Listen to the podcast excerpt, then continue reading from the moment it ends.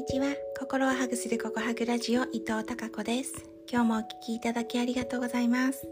6月23日木曜日の朝です。昨日も暑かったです。なんか真夏日になりましたね。30度超えだったみたいですけど。うーん。ね。梅雨の晴れ間とはいえ暑い日が2日くらい続いたなと思いきやもう今日から曇りですっかり梅雨空。この1週間ほどはまた雨が続きそうな予報となっています、えー、ところでですねさっきちらっとね、えー、ヤフーニュースなんかを見ていたんですけどどうやらですね、えー、太陽フレアっていうワードをご存知ですか？さまざまななんか GPS とかに影響を及ぼすものなんですけどこのね太陽フレアの影響でそうそう太陽の表面で起きる爆発現象なんですって。これが太陽フレアというものなんですけど地球上では最悪の場合、えー、2週間程度ねいろんな影響が出るかもしれないということがうん出ていました例えばとねスマホがね使えなくなったりそう最悪の場合スマホが使えなくなったりあとやっぱり GPS がですねうまく機能しなくって、まあ、それを使っている、えー、交通機関に影響が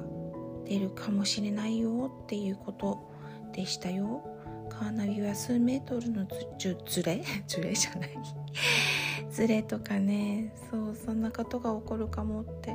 ああこれもやっぱりパワフルな今ねえー、一昨日が夏至だったわけなんですけどもしかしたらパワフルな太陽の影響が関係してるのかな？夏至の太陽のねパワフルな太陽が影響しているのかななんて勝手に思っています。そういえば思い出したことがあって前にこの太陽フレアっていうキーワードを聞いたのが何年前かな。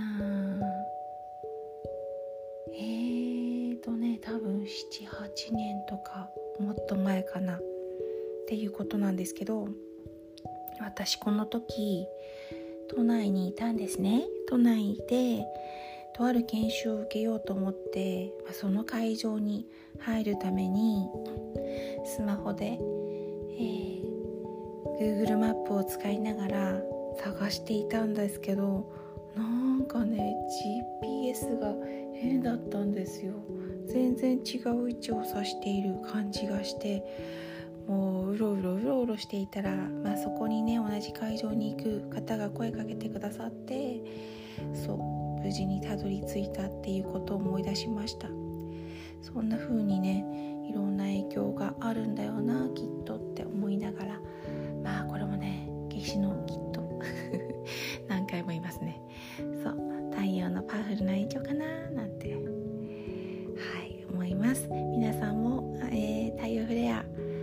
影響があるということを頭に